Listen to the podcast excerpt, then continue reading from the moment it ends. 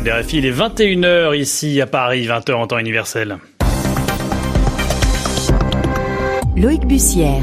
Bonsoir, bienvenue pour euh, cette nouvelle édition du journal en français facile, journal euh, que je vous présente euh, en compagnie ce soir de Zéphirin Quadio. Bonsoir Zéphirin. Bonsoir Loïc, bonsoir à toutes et à tous. À la une, l'épidémie de coronavirus en Chine. Les autorités estiment que les contaminations devraient encore augmenter alors que le nombre de victimes approche la soixantaine. Au Mali, au moins 20 gendarmes tués dans une attaque d'un camp militaire dans le centre du pays.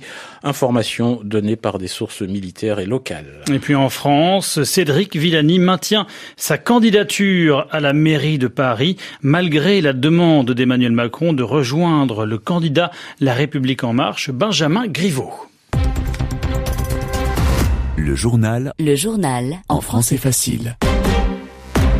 Au moins 56 morts et près de 2000 cas de contamination. C'est le dernier bilan de l'épidémie de coronavirus en Chine. Oui, le maire de Wuhan, la ville où est apparu le virus le mois dernier, le maire de Wuhan donc annonce ce dimanche s'attendre à un millier de contaminations supplémentaires. Il se base sur le nombre de patients hospitalisés et qui n'ont pas encore été testés. En attendant, la Chine se barricade et étend les restrictions de circulation. Au total, 56 millions de personnes sont totalement coupées du monde. Yelena Tomic. Environ 1000 cas probables de contamination pourraient donc venir s'ajouter aux 2000 cas avérés selon le maire de Wuhan. Cette mégapole industrielle au centre de la Chine est placée depuis jeudi en quarantaine. Le port du masque est obligatoire, les sorties en ville réduites au strict minimum, la circulation est interdite dans le centre-ville à l'exception des services d'ambulance et des chauffeurs autorisés à transporter les malades vers les hôpitaux. Si des études commencent à démontrer que le taux de mortalité du virus est assez faible, les déclarations du ministère de la Santé sont loin d'être rassurantes. Les responsables sanitaires ont ainsi reconnu ce dimanche que la propagation du virus était assez rapide, qu'ils ne maîtrisaient pas totalement l'évolution de l'épidémie et qu'ils ne détenaient pas suffisamment d'informations concernant la mutation du virus. Une situation critique et complexe donc qui a incité plusieurs pays à évacuer prochainement leurs ressortissants dont les États-Unis ou la France qui comptent à Wuhan quelques 500 expatriés. Tous devraient d'abord être transférés dans la ville de Changsha pendant une quinzaine de jours avant de regagner la France. Yelena Tomic et justement la France annonce ce soir par la voix d'Agnès Buzyn qu'un rapatriement direct par voie aérienne va être organisé en milieu de semaine prochaine. Rapatriement des ressortissants français de la ville de Wuhan. Ils seront transférés dans un lieu d'accueil où ils resteront en observation pendant 14 jours, ajoute la ministre de la Santé. À la une également, cette attaque au Mali dans un camp militaire du centre du pays. Au moins 20 gendarmes ont été tués ce matin. L'armée attribue l'attaque à des djihadistes. C'est le camp de Sokolo dans la région de Ségou qui a été pris pour cible. D'après l'agence France Presse qui cite un élu local, les terroristes sont arrivés à moto, Zéphirin. Au Brésil, c'est une violente tempête qui a fait au moins 30 victimes dans le sud-est du pays. On signale aussi au moins 17 disparus. La tempête qui s'abat depuis jeudi sur l'état de Minas Gerais s'accompagne de fortes pluies, ce qui a provoqué d'importantes inondations et des glissements de terrain. Le point avec Anastasia Becchio. Des maisons ensevelies sous la boue, des éboulements, des arbres et des poteaux électriques arrachés, des rivières en creux et des quartiers inondés. Les images qui parviennent de la région de Belo Horizonte sont impressionnantes. Une trentaine de villes ont été touchées. Selon la défense civile, 3000 personnes ont dû être évacuées.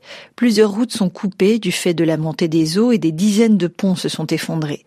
L'Institut national de météorologie indique avoir enregistré en 24 heures les précipitations les plus importantes jamais relevées en plus d'un siècle. 171 11,8 mm de pluie tombée à Belo Horizonte. Ces averses devraient être moins intenses dans les heures qui viennent, mais le risque de glissement de terrain persiste.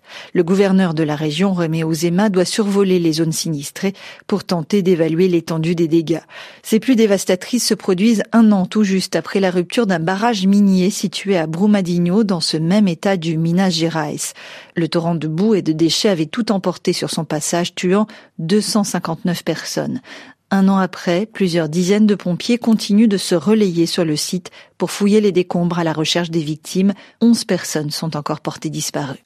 Anastasia Becchio. Il est 15 heures et 5 minutes à Lima. Près de 25 millions d'électeurs péruviens doivent participer aux élections législatives extraordinaires de ce dimanche. le président Martin Vizcarra a dissous le Congrès il y a quatre mois. Les nouveaux élus ne le seront que pour un an et demi jusqu'aux élections générales de l'an prochain. Selon les derniers sondages, plus de la moitié des électeurs ne sait toujours pas pour qui voter. Une réalité qu'a constaté notre correspondant au Pérou, Eric Sanson qui s'est rendu dans le quartier pauvre de Pachacutec, très au nord de Lima. Cela fait maintenant trois ans et demi que le pouvoir exécutif péruvien et le Congrès, à majorité d'opposition, s'opposent sur à peu près tout. Fort de sa majorité absolue, le parti fujimoriste Force Populaire a tout fait pour protéger son leader, Keiko Fujimori, et des juges accusés de corruption. Sa stratégie du blocage permanent devrait provoquer une baisse sensible du parti fujimoriste, même si aucune force politique ne semble en mesure de s'imposer. Derrière Action populaire et le Parti violet, deux groupes de centre-droit, et l'Alliance pour le progrès du Pérou, formation de l'homme d'affaires César Acunha, une demi-douzaine de mouvements pourraient obtenir au moins 5% des suffrages. C'est le niveau minimum pour avoir droit à des sièges au Congrès, où le président Martin Vizcarra ne disposera d'aucun groupe officialiste. Alors que près de la moitié de la population n'a pas encore décidé pour qui voter, la présence de 200 candidats condamnés à titre pénal ou civil alimente le pessimisme d'une bonne partie des 24 millions d'électeurs, malgré la présence de nouvelles figures de la société civile, comme Gaila Kari, la première candidate indigène transgenre du Pérou, ou Brian Russell, premier candidat au monde au Congrès atteint du syndrome de Down. Eric Sanson, Lima, RFI.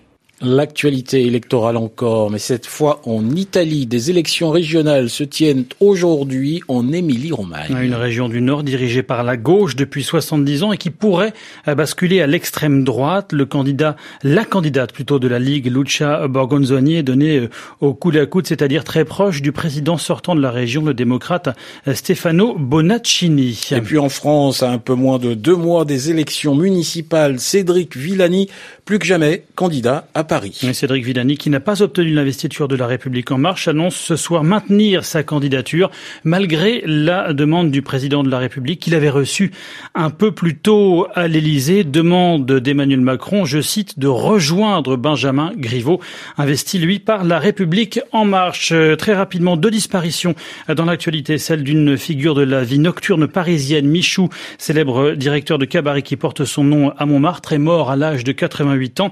Et puis à l'instant, on apprend euh, la disparition du basketteur américain star de la NBA, Kobe Bryant, décidé d'un crash en hélicoptère. RFI, il est 21h08 à Paris.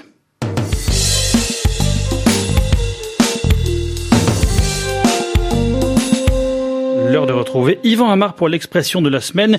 Yvan Amar qui se remet en selle. Ségolène Royal, nous dit-on, se remet en selle d'un point de vue politique.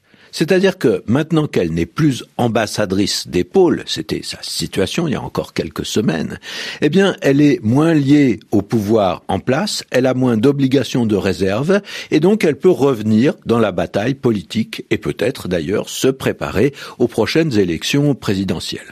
En effet, quand on fait partie du personnel diplomatique, c'est-à-dire quand on fait partie des ambassades, notamment quand on est ambassadeur, eh bien on est plus ou moins solidaire du gouvernement, c'est-à-dire qu'on en fait presque partie, on le représente, et donc on n'a pas trop le droit de le critiquer. C'est ça qu'on appelle l'obligation de réserve. Eh bien, Ségolène Royal, elle est maintenant plus libre de sa parole et d'exprimer ses opinions, ce qui permet qu'elle se remette en selle d'un point de vue politique. Autre expression qui veut dire qu'elle revient dans le champ politique, comme si elle remontait sur son cheval en fait pour aller batailler. C'est bien ça que ça évoque. Hein. Se remettre en selle, c'est se remettre d'aplomb bien droit sur sa selle pour pouvoir diriger son cheval. Et en général, on dit qu'on se remet en selle après une période où on était moins à l'aise, moins sûr de soi, un peu en dehors de l'action, comme si on avait été désarçonné, encore un mot, d'équitation, qui s'emploie quand on perd l'équilibre et justement quand on risque de tomber de sa selle. Et au figuré, on est désarçonné quand on est déconcerté, c'est-à-dire qu'on perd son assurance. Merci Yvan Amar, qui lui ne perd jamais son assurance, tout comme euh, vous, Zéphir Aquadio. Merci d'avoir présenté cette édition du journal en français facile à mes côtés. Je vous renvoie le compliment, Loïc. Il est 21h10 à Paris.